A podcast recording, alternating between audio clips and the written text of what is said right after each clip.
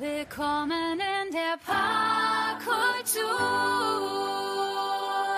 Ja, guten Tag, hier ist Radio Parkkultur. Heute haben wir zu Gast Michael Hensch. Michael Hensch war, ja, ich glaube, jahrzehntelang der Pressesprecher der katholischen Kirche in Düsseldorf. Nicht jahrzehntelang, sondern 25 Jahre Geschäftsführer äh, und Leiter des katholischen Gemeindeverbandes. Aber Sie waren praktisch für die Presse auch verantwortlich. Auch, ja, natürlich. Und für die Öffentlichkeitsarbeit, daher kenne ich Sie. So, und an der Technik haben wir Hend. Und äh, zunächst erstmal zu uns, zur Parkkultur und zur Kö 106.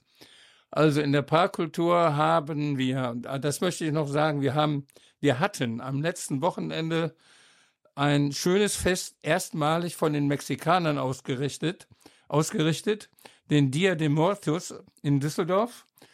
Äh, es war also eine Ausstellung des gleichnamigen Festes mit einem kulturellen Programm, in dem Farben, Dekoration, Elemente des Altars mit Film, Fotografie, Musik, Tanz, Lyrik kombiniert waren. Es waren unwahrscheinlich viele Mexikaner hier. Und es war so herrlich, dass wir gleich gesagt haben, das muss also jetzt jedes Jahr veranstaltet werden.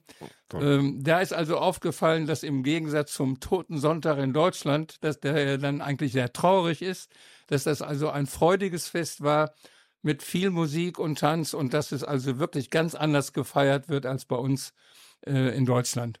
Aber das war Vergangenheit, das war letzte Woche. Und wir haben in der, in der Parkkultur als nächste Ausstellung am Freitag, den 17.11. wird eröffnet Kunst X3. Ja, X3 steht für drei Künstler, für Gerd Blankenstein, Werner Burkhardt und Werner Krause.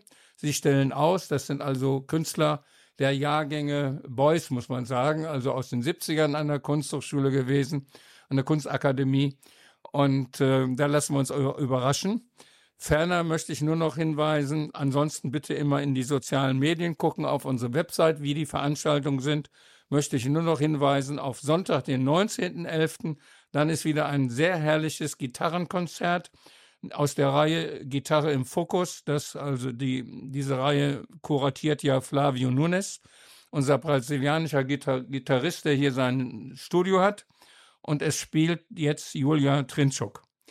Und das zur Parkkultur.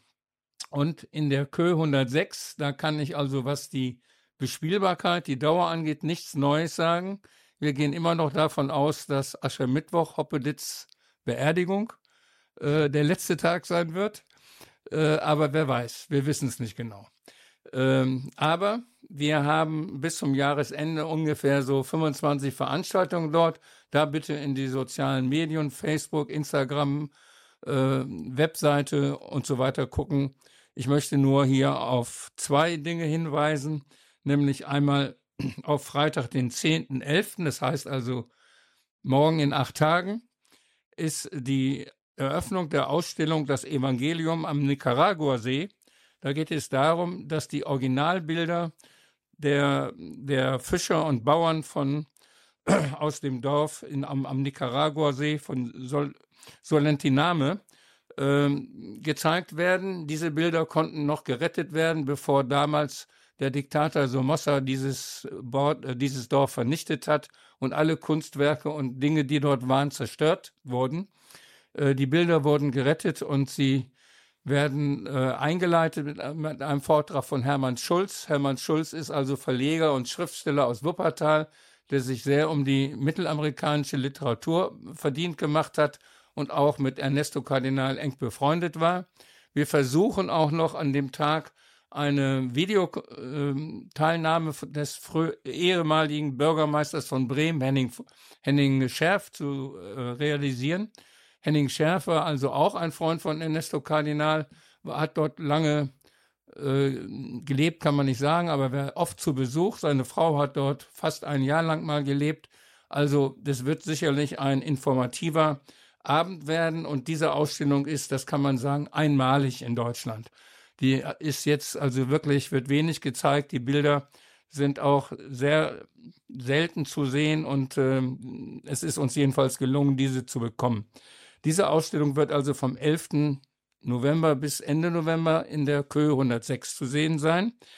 Auch an dem gleichen Abend haben wir noch als Programm einen kostarikanischen Sänger. Er kommt aus Costa Rica, ist extra dafür gekommen. Er singt traditionelle Lieder, aber auch moderne Sachen, Rock, äh, Rock und ähm, Rap. Also das ist der 11. November in der Königsallee 106. Dann will ich auch jetzt schon darauf verweisen, dass einmalig und dann wohl auch letztmalig etwas Besonderes ist, nämlich eine Silvesterparty in der Kö 106. Das wird etwas ganz Besonderes sein. Wir haben da drei der bekanntesten und beliebtesten DJs gewonnen, die dort sind. Und es gibt also viel zu tanzen. Äh, es ist also kein, kein DJ, wo man meint, da sind jetzt Presslufthammer am Werk, sondern das ist wirklich schöne Tanzmusik. Und da kann jeder schon mal die Karten für 10 Euro kaufen. Ab, ich glaube, übermorgen oder spätestens ab nächsten Montag für 10 Euro. In der Abendkasse kostet sie dann 15 Euro. Das ist also zur Königsallee. Dies Wochenende nur der kurze Hinweis. Am Freitag, also morgen, spielen drei Bands. Das ist Cosmic Mirauda, Semi Wested und Selling Silence. Das sind also mehr Pop, Rock, Rap und äh, ja, Funk vielleicht. Und am Samstag sind auch drei Bands dort, aber da geht es um Jazz. Das sind dann also drei Gruppen, die sich gebildet haben aus äh, Spielern, die Musikern, die bei der, in der Parkkultur oft äh, geübt haben, die sich dort kennengelernt haben. Und aus daraus sind drei verschiedene Jazzbands entstanden. Die Jazzistans, die French Gig und Rodney and Sorten. Also am Samstag ab 20 Uhr und morgen, wie gesagt, auch ab 20 Uhr Musik in der Kö 106. Alles andere bitte auf den, bitte nachsehen in den sozialen Medien oder aber in dem großen Kalender kurzschluss.dmitte.de. Das, da steht dann alles drin, was auf der Kö äh, veranstaltet wird. So, das war's zu uns und jetzt haben wir den ersten Musikbeitrag. Hent, was ist das? Das ist jetzt ein Lied von Lokomotive Lohausen. Ja, Lokomotive Lohausen ist ja eine Band, die schon seit ungefähr jetzt fast zehn, nein, nicht ganz acht Jahren äh, gebildet ist, die immer weiter sich entwickelt haben und die spielen jetzt Black Coffee. Black Coffee, ja.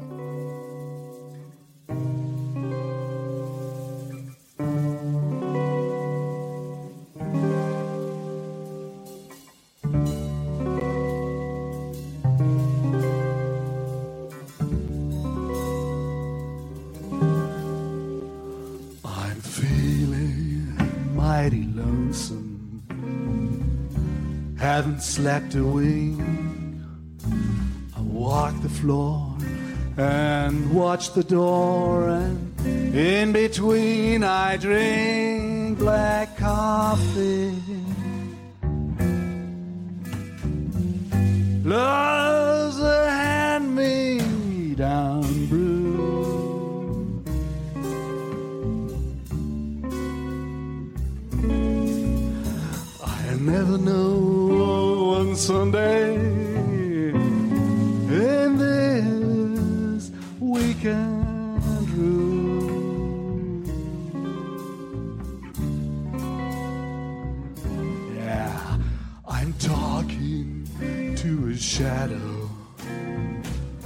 One o'clock till four.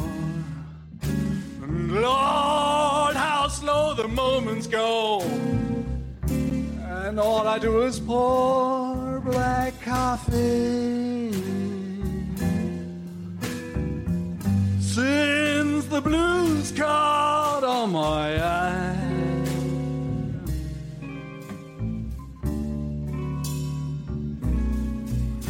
I'm hanging out Monday. My Sunday dreams to dry.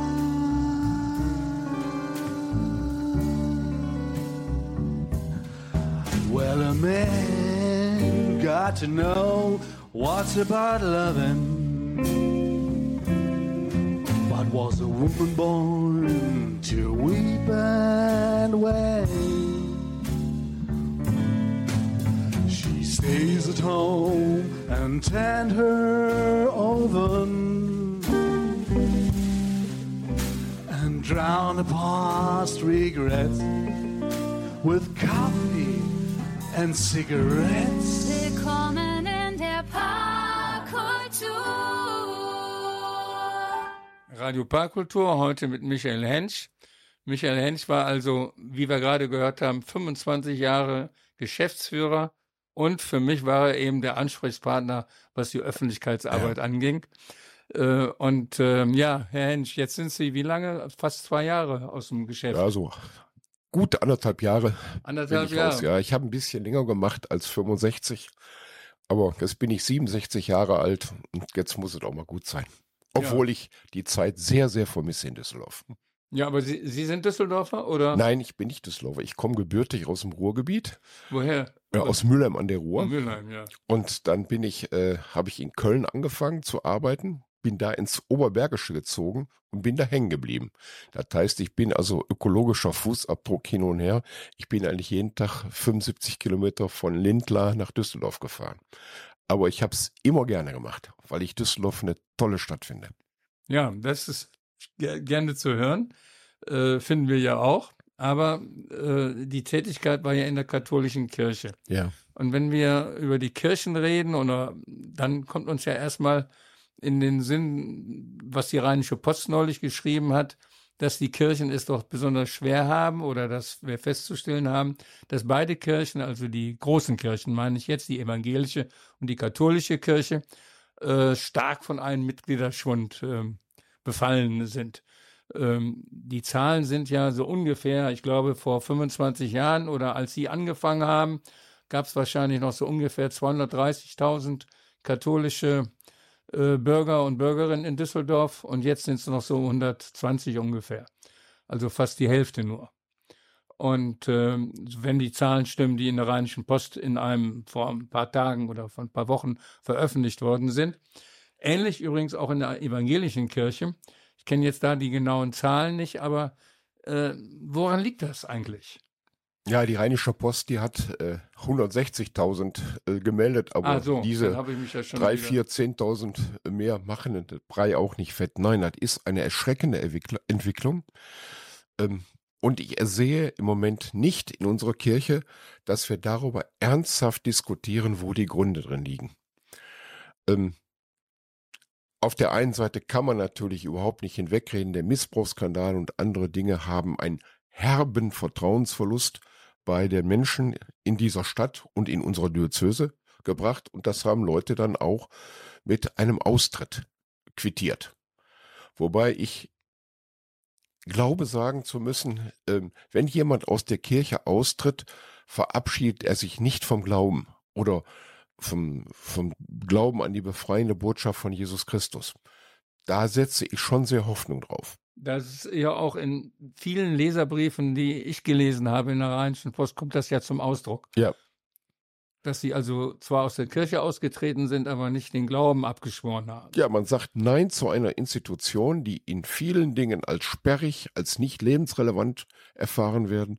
Aber man sagt nicht Nein zu einem Sinn, zu einem Glaubensangebot, was man auch gut jenseits der Kirche leben kann oder meint, leben zu können die, die Zahlen der Mitgliedschaft ist ja die eine Seite. Der Besuch des Gottesdienstes ist noch eine weitere. Und äh, wie sind dort denn die, die Zahlen? Ist da der Gottesdienst ähm, die Besucheranzahl zurückgegangen auch oder ist das gleich geblieben? Also ich kann mich erinnern, dass also in den 50er Jahren äh, die evangelische Kirche, also ich bin damals in Osnabrück zur Schule gegangen und ähm, also ich gehöre keiner Kirche an, aber ich kann mich gut erinnern, mhm. dass also die evangelische Kirche dort also große Veranstaltungen machte mit Jazz in der Kirche, um junge Leute äh, zum Gottesdienstgang zu bewegen. Äh, mit wenig Erfolg, muss ich sagen. Äh, zum Jazz ist man dann gerne gegangen, also auch diejenigen, die gar nicht in der Kirche waren. Aber das war es dann auch. Also das heißt also, die Kirchen haben ja wohl schon seit längerem, also nicht, nicht nur in den letzten zehn Jahren, äh, das Problem gehabt, dass sie sagen, sie müssen auf die Mitglieder achten, was können wir tun, damit wir sie also aktiv am kirchlichen Leben beteiligen.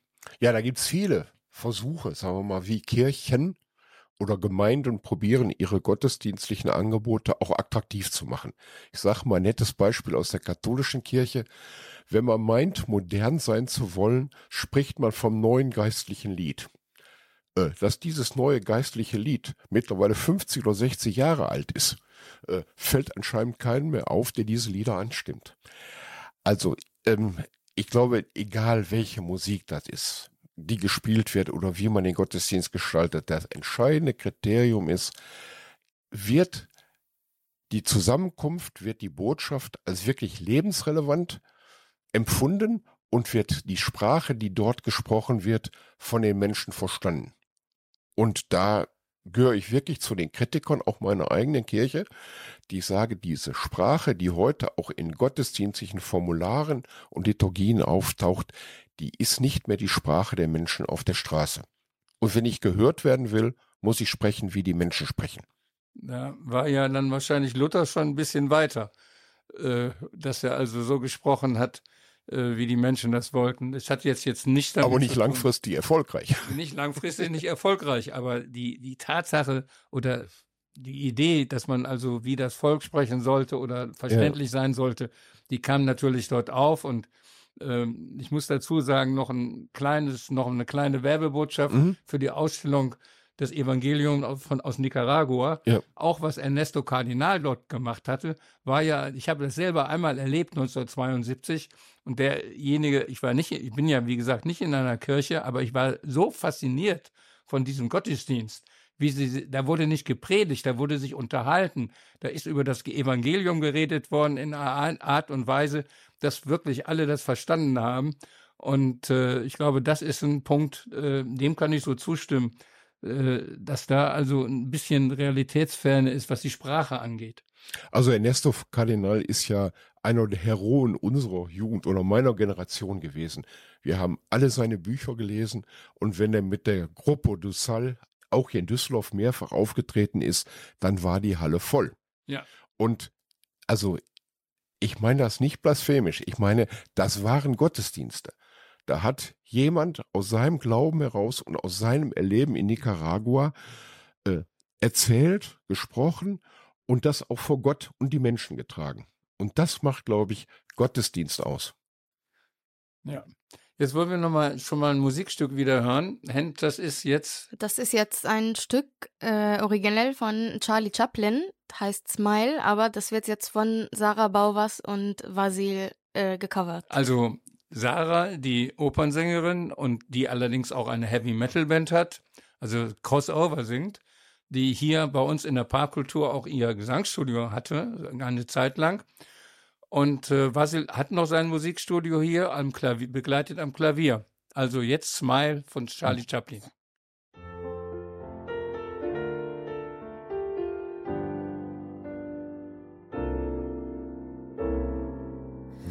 Smile, though your heart is aching. Smile, even though it's breaking. When there are clouds the sky,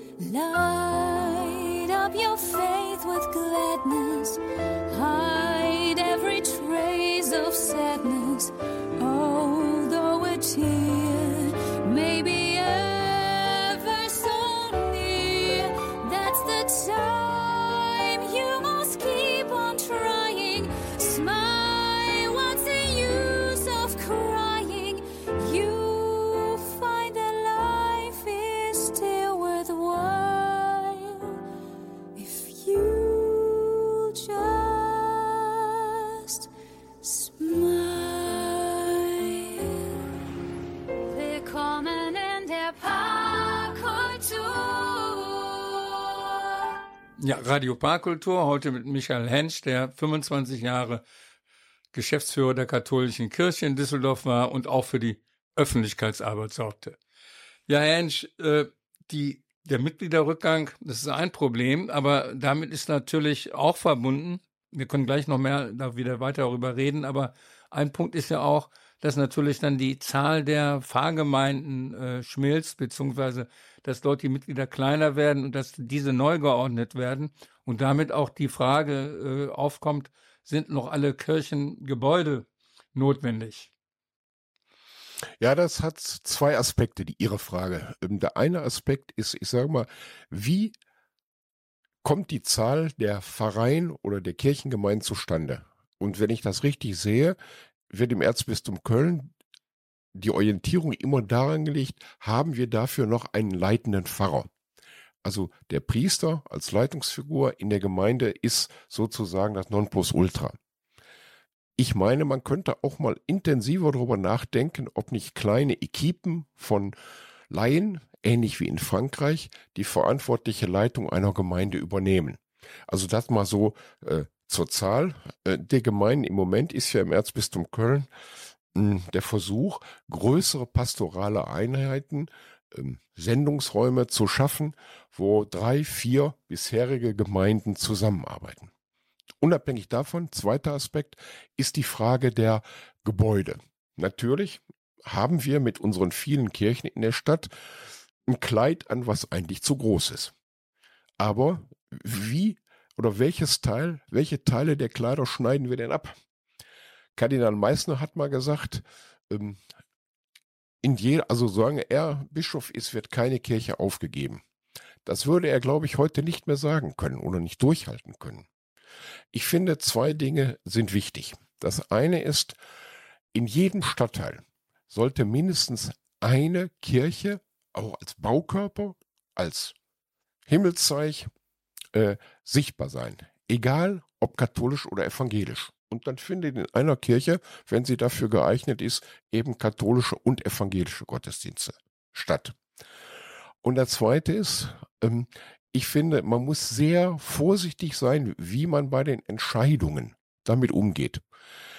Man darf nicht vergessen, für viele Menschen ist das Kirchengebäude sozusagen ein Stück Heimat.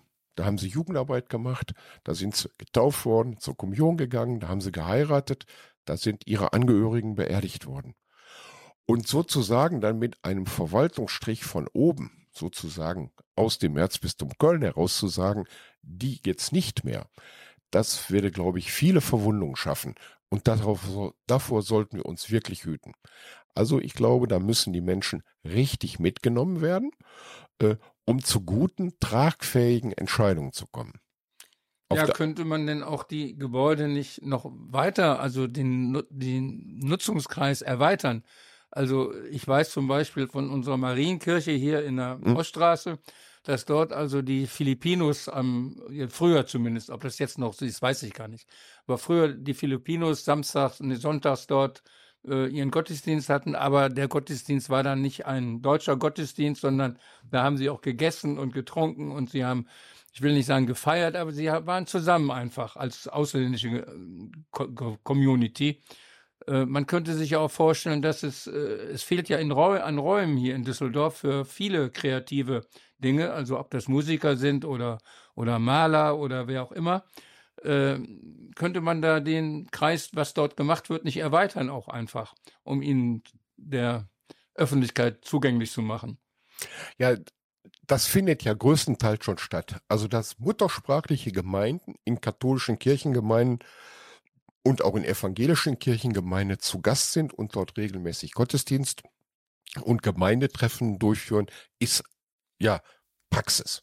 Also ich sage mal zum Beispiel in der Kirchengemeinde Heilige Dreifaltigkeit sind sieben muttersprachliche Gemeinden regelmäßig gottesdienstlich zu Gast. Und das ist sozusagen ihre äh, Heimatkirche jetzt hier im Rheinland. Aber die, das Problem ist, glaube ich, ein anderes. Das Problem ist, wer bezahlt die ganze Sache? Also wenn Kirchen aufgegeben werden, äh, dann stecken da ja massive finanzielle äh, Gründe hinter.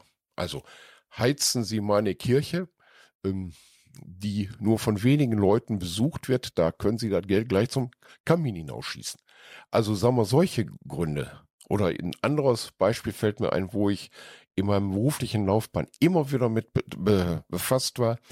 Da gibt es dann muttersprachliche Gemeinden, die müssen noch nicht mal christlich sein, die suchen Gottesdiensträume. Die kommen aus ganz NRW. Das heißt, die kommen dann nicht nur für eine Stunde zum Gottesdienst, sondern die wollen hinterher auch drei, vier Stunden sich treffen, miteinander essen, Katechese, Katechese, also Religionsunterricht machen. Äh, und dann ist die Frage, wer macht hinterher sauber und wer bezahlt den Hausmeister?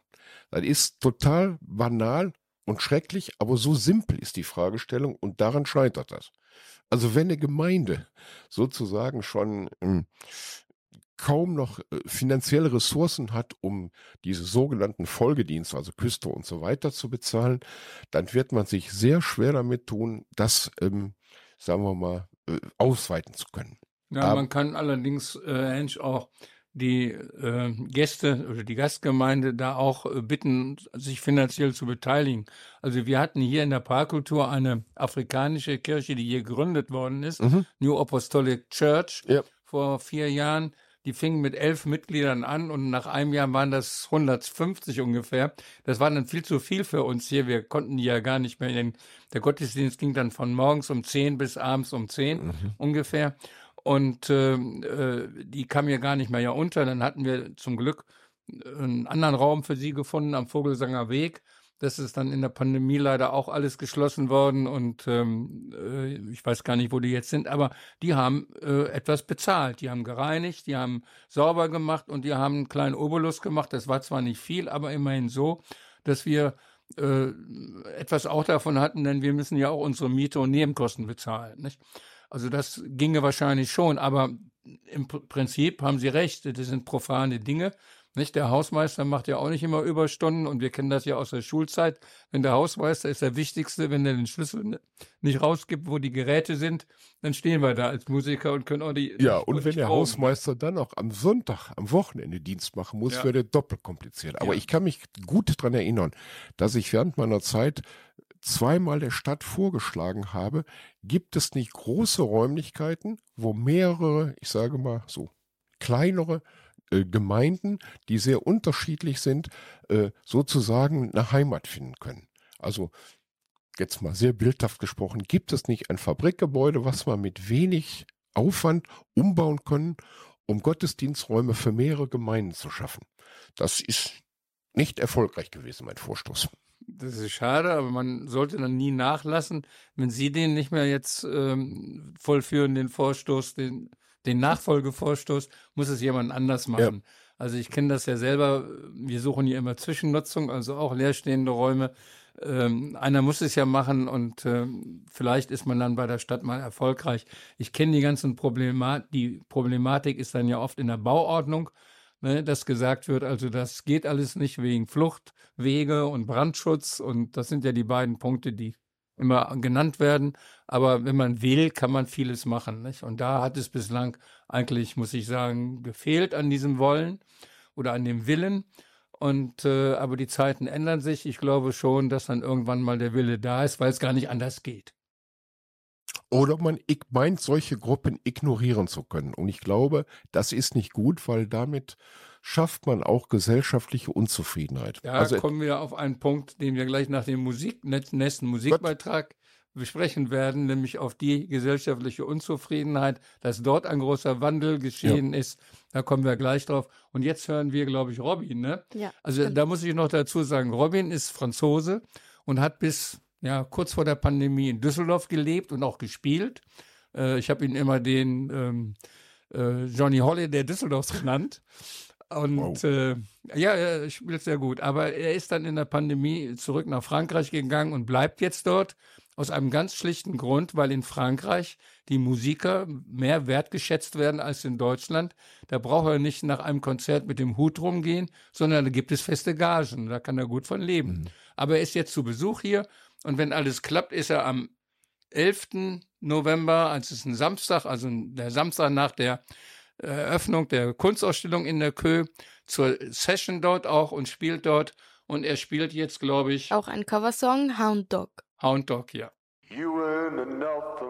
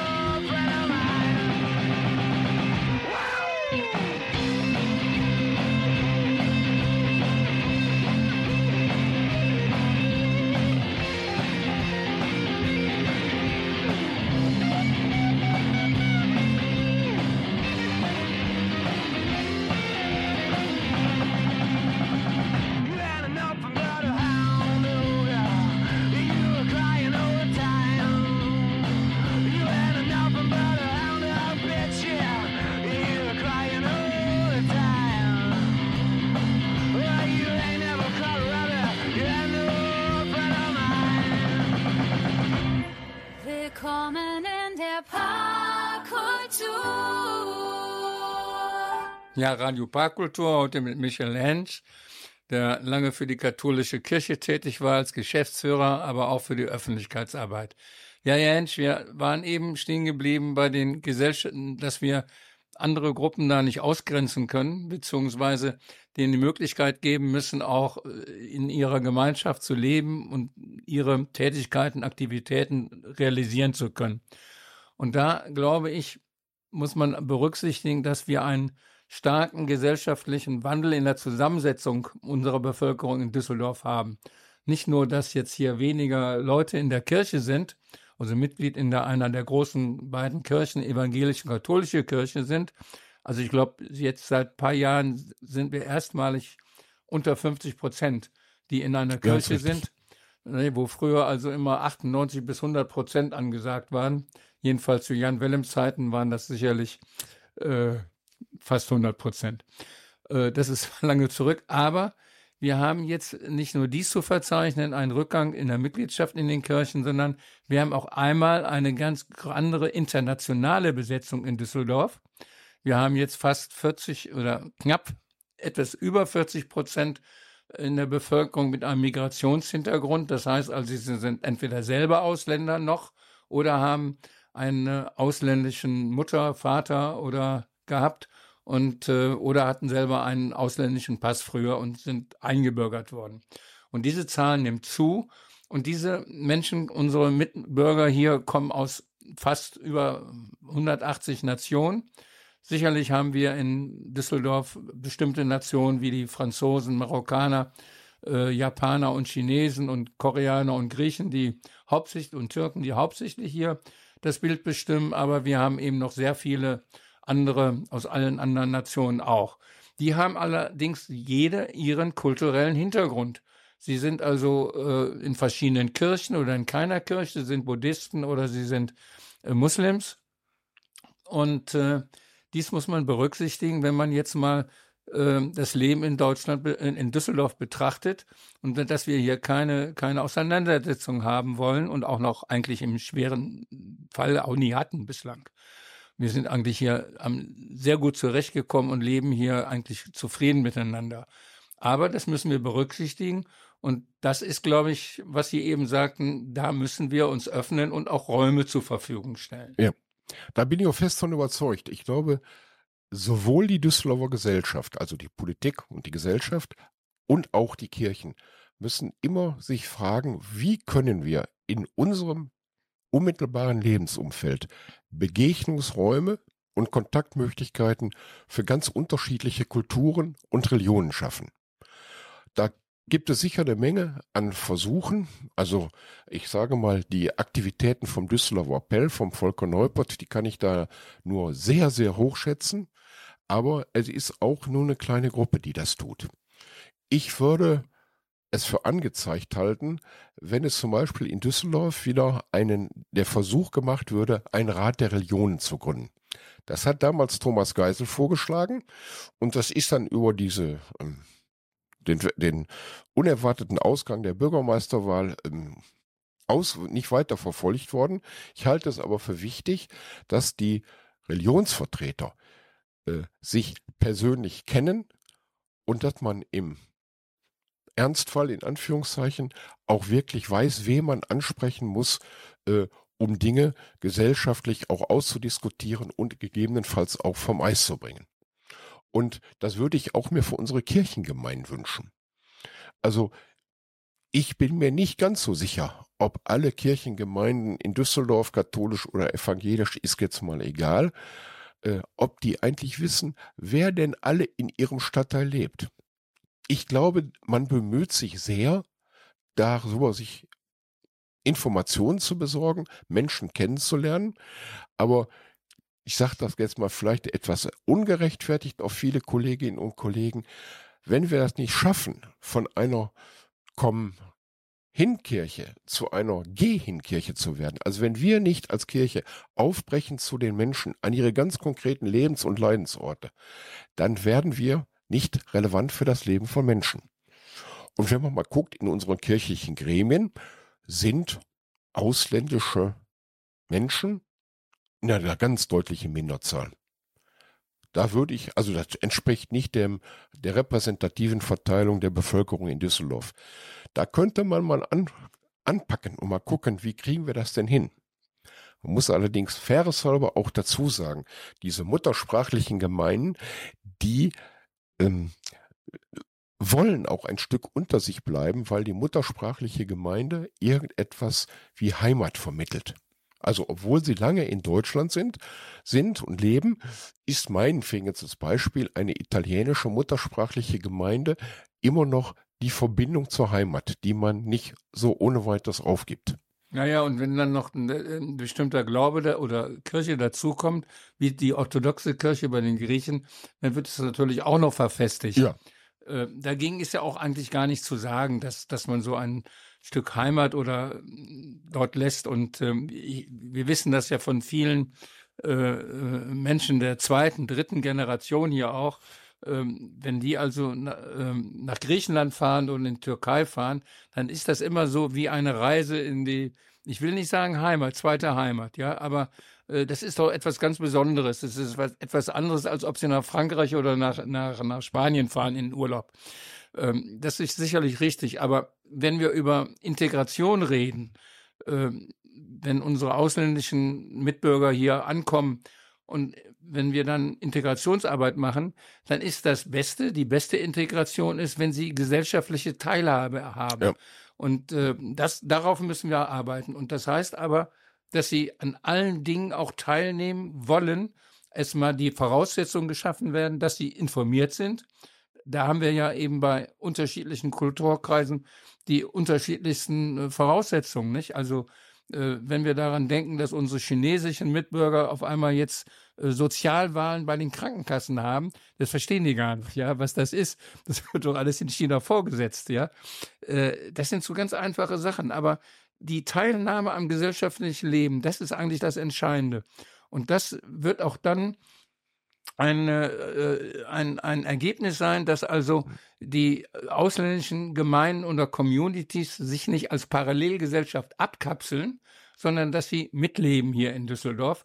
Sie sollen ja auch zusammenkommen und es gibt ja in anderen Ländern äh, Beispiele dieser Art. Ich äh, denke da nur an Hawaii, wo also ähm, asiatische Communities seit über 100 Jahren leben und es sind alles gute Amerikaner und äh, Äh, Ich glaube, äh, Amerikaner gibt es nur so, so, so 15 Prozent eigentlich, also die Caucasians.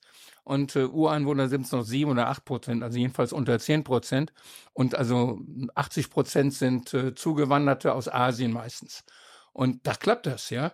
Sie haben ihre eigene Kultur auch, die beheizigen auch, sie haben ihre Feiertage, aber sie sind Amerikaner und leben zusammen. Und ich glaube, das sollten wir hier auch äh, ermöglichen. Und die Integration ist für mich wirklich Teilhabe an gesellschaftlichem Leben, hier als Mitbürger voll anerkannt und geschätzt zu werden und nicht irgendwie in die Ecke gestellt mit irgendwelchen ähm, Vorurteilen. Nicht die Japaner sind die und die und die Polen so und die Italiener wieder anders. Nicht? Äh, die Schubladendenken müssen wir irgendwie aufgeben. Jetzt haben wir eine nette Geschichte, an die ich nach wie vor bis heute denken muss. Vor ungefähr so, sagen wir, zwölf Jahren.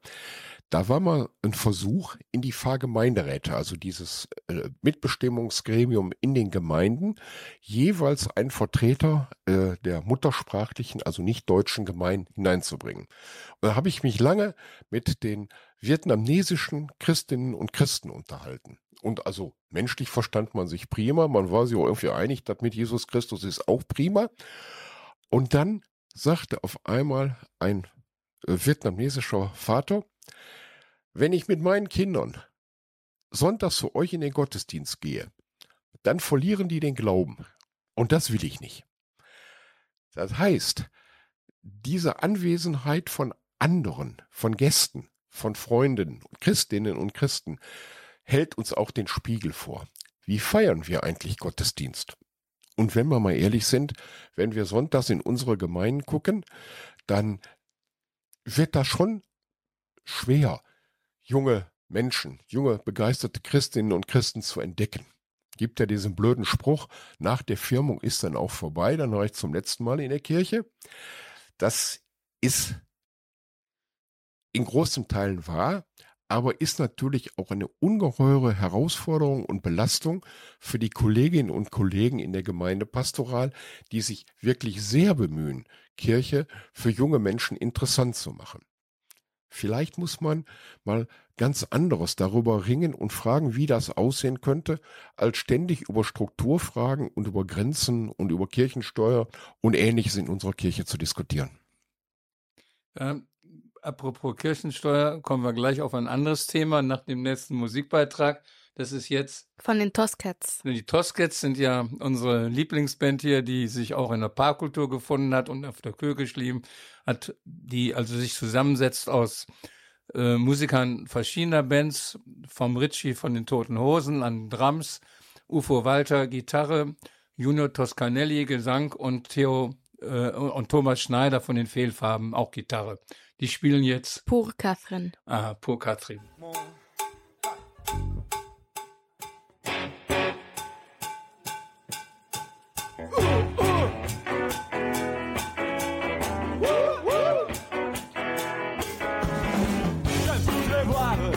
Madame Rangel. Je voudrais voir toute la tournée. I'm sitting on the train. Got the big show like every night. Just c'est sur alors.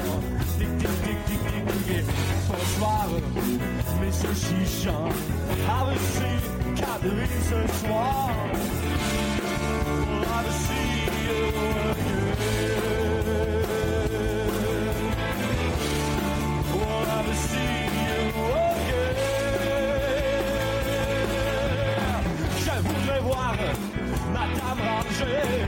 Je voudrais voir toute la tournée. I'm sitting on the train. Got to get show like every night. It's music sur un ordre. Bonsoir, Monsieur Chichon. Have a seat, Catherine ce soir. We'll have to see you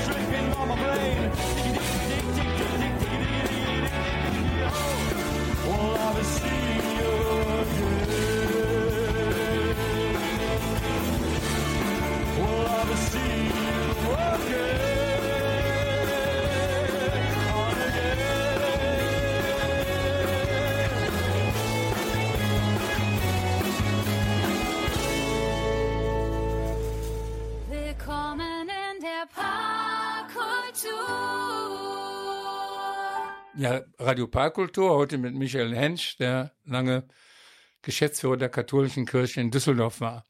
Herr Hensch, äh, Stichwort Kirchensteuer. Die haben, wir haben ja in Deutschland die, das System, dass also praktisch jeder die Kirchensteuer, ob evangelisch oder katholisch, praktisch zwangsabgeführt wird mit dem Lohnstreifen oder wie das bei Selbstständigen ist, weiß ich jetzt gar nicht. Aber da wird es wahrscheinlich auch eine, eine Lösung gegeben haben, dass das eingeführt wird. Nicht?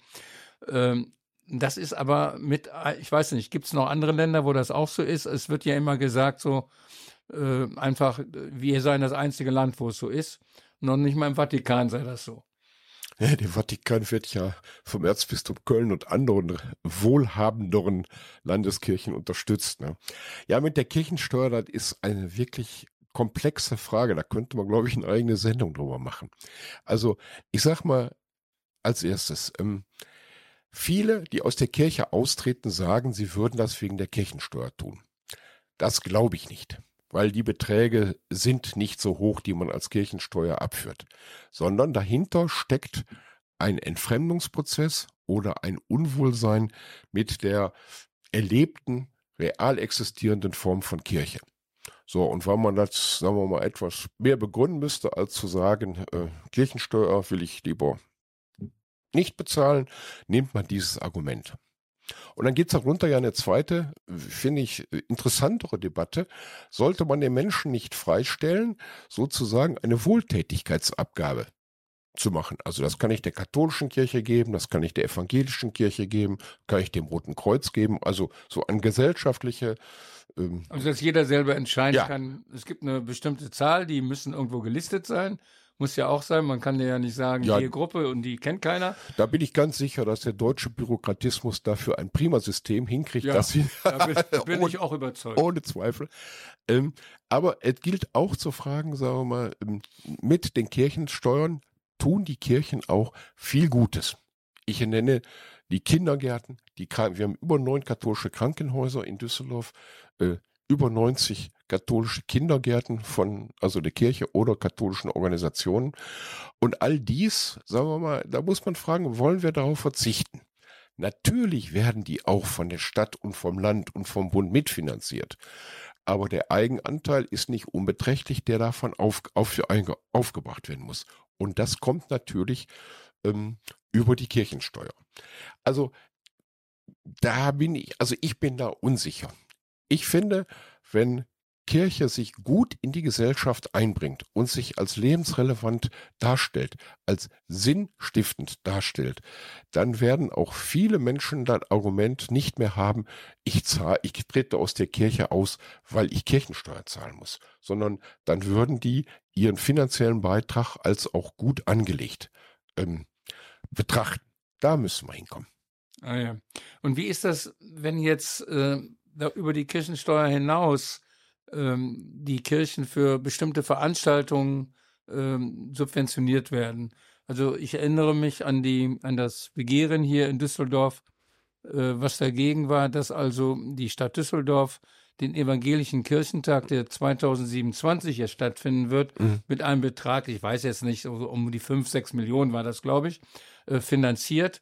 Da wurde ja gesagt, also das ähm, nichts gegen den Kirchentag hier, soll man alles machen, aber das soll die, soll die Kirche selbst finanzieren und das soll sie nicht noch von, von der Stadt äh, bekommen, wo also die äh, evangelische Kirche jetzt, ich weiß es nicht, das sind wahrscheinlich weniger ähm, evangelische Christen hier in Düsseldorf als katholisch, ja, rein von der, von der Geschichte Unter her. 100.000. Unter 100.000, also sehr wenig. Ähm, wahrscheinlich gibt es fast genauso viele Moslems hier.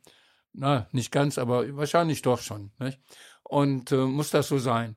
Ähm, oder äh, das ist ja über die Kirchensteuer hinaus nochmal eine Subvention einfach. Und Das betraf jetzt nur den evangelischen Kirchentag, nicht? Aber ich meine, es könnte genauso gut der katholische Katholikentage sind ja auch in anderen Städten immer nicht? wieder. Ja, Ne? ja, ja, ähm, ja. Also ich finde, man muss erstmal ehrlicherweise die Gegenrechnung aufmachen. Was bringt so ein Kirchentag? Wir nehmen mal dieses Beispiel evangelischer Kirchentag in Düsseldorf ähm, Ende dieses Jahrzehnts. Welche Einnahmen kommen damit? Gastronomie, Hotellerie, Tourismus und so weiter. Also da wird, das ist auch ein Einnahmepool für die Stadt. Ähm, wenn man sich grundsätzlich darauf verständigen würde, im Rat der Stadt Düsseldorf wird fair und offen diskutiert, ähm, sagen wir mal, welchen Mehrwert hat die, diese Stadt von einer solchen Großveranstaltung. Dann kann man zu unterschiedlichen Ergebnissen kommen. Ich habe was dagegen, wenn gleich gesagt wird, ach, da subventioniert jetzt eine CDU-geführte Stadtregierung auf einmal die evangelische Kirche. Also, wenn es darum geht, quasi, dass nur Kirche finanziell unterstützt werden soll. Ich bin sehr dafür, dass das auch für andere große Events genauso fair ausdiskutiert würde. Also, ich sage mal, wenn, die, wenn der Rat der Muslime in Düsseldorf eine große Veranstaltung machen würde, wäre es für mich eigentlich selbstverständlich, dass die Stadt Düsseldorf mit Rahmen ihrer finanziellen Möglichkeiten da auch finanziell unterstützend äh, hilft. Naja gut, es äh, gibt natürlich dann auch viele Argumente, die dann wieder dagegen sprechen, aber es ist auch ein grundsätzliches Problem, wann muss mit öffentlichen Geldern etwas unterstützt gemacht werden. Das geht ja so weit, bis äh, wer zahlt den Polizeieinsatz bei Fußballspielen zum Beispiel. Ja. Nicht, da kann man auch sagen, soll der Verein das bezahlen. Nicht? Ist ja in Bremen, glaube ich, äh, schon mal so diskutiert worden. An, angeregt worden, aber nicht durchgezogen. Nicht durchgezogen worden. Ja, aber ich meine, es gibt viele andere Dinge auch, wo man sagen muss, muss das die öffentliche Hand finanzieren. Nicht? Aber wenn ich mal überlege, sagen wir mal, wie viel Geld die Stadt Düsseldorf damals in diesen European Song Contest versenkt hat, ne, wo man den Rhein rot machen wollte. Ja. Also Wahnsinn. Also da finde ich, es geht drum, was ist gut für diese Stadt. Und bei dem ESC hatte man Werbung, Fernseheinschaltquoten und so weiter überhaupt keinerlei Bedenken. Für den evangelischen Kirchentag, was ja immerhin noch in Deutschland, sagen wir mal, Diskussionsplattform für Politik und Gesellschaft und Kirche und Christinnen und Christen sind, finde ich, müsste zumindest dasselbe gelten. Ja. Ähm, wie ist das mit der Zeit, Hend? Also wir haben noch fünf Minuten. Wir können äh, gerne noch einen Song Ja. hören und dann mit dem letzten Wortbeitrag. Okay, abschließen. dann hören wir jetzt was. Von den Think Tones. Die Thinktones, das äh, ist ja nun leider auch eine Band, die äh, leider aufgehört hat zu bestehen durch die Pandemie. Also das sind die Schattenseiten der Pandemie, aber wir hören jetzt von den Thinktones was? Roma heißt das Ah. Lied.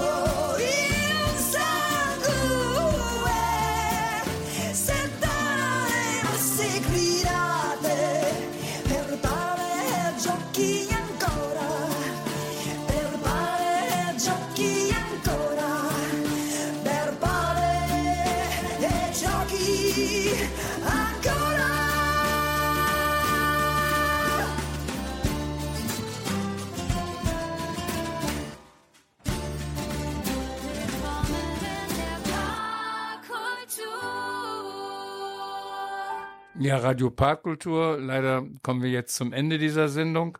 Äh, Die Zeit geht doch immer sehr schnell rum. Das stimmt. Herr Hensch, also ein Punkt, den Sie kurz angeschnitten haben, den werden wir sicherlich nochmal vertiefen und weiter aufarbeiten, nämlich ein Rat der Religion zu gründen in Düsseldorf.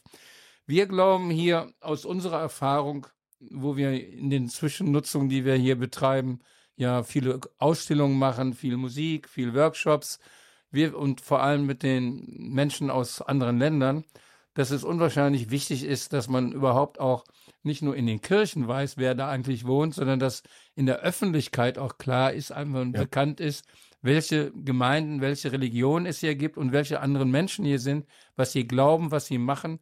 Alleine diese Tatsache, wenn wir das öffentlich machen, gibt es auch mehr Empathie und Verständnis dafür, dass es auch Menschen gibt, die andere, anderen Glauben haben, die aber auch genauso Bürger sind wie man selber auch. Und äh, dass man dann das nutzt einem friedlichen Zusammenleben und einem und fördert den gesellschaftlichen Zusammenhalt. Und ich glaube, den, den Rat, diesen Rat, diesen Rat der Religion sollte man wirklich gründen. Wir haben äh, dank Ihrer Liste, die wir mal bekommen haben, Herr Hensch, ich glaube, es sind ungefähr 40 verschiedene Religionsgemeinschaften in Düsseldorf. Äh, können jetzt ein bisschen mehr sein oder ich weiß es nicht so genau, aber ungefähr ist es, sind das 40. Und also es sind nicht nur die beiden Kirchen, katholisch, evangelisch und dann kommen die Moslems, sondern wir haben dann noch 37 andere. Und das sollte man also irgendwie auf den Weg bringen. Vielleicht können wir ja mit ähm, äh, Hilfe der Politik auch und äh, die man Räume zur Verfügung stellt, so ähnlich äh, im Haus der Kulturen oder wo auch immer, dieses einfach machen. Wir werden das, wir werden das bewegen. Das ist, was ich jetzt heute nochmal mitnehmen will. Aber jetzt zum Schluss, was möchten Sie nochmal als letztes hier vorbringen in dieser Sendung? Ach, gibt so vieles, was ich Ja. eigentlich sagen würde, aber ähm, ich habe Theologie studiert, weil mich damals ein Satz aus dem Zweiten Vatikanischen Konzil sehr angerührt hat.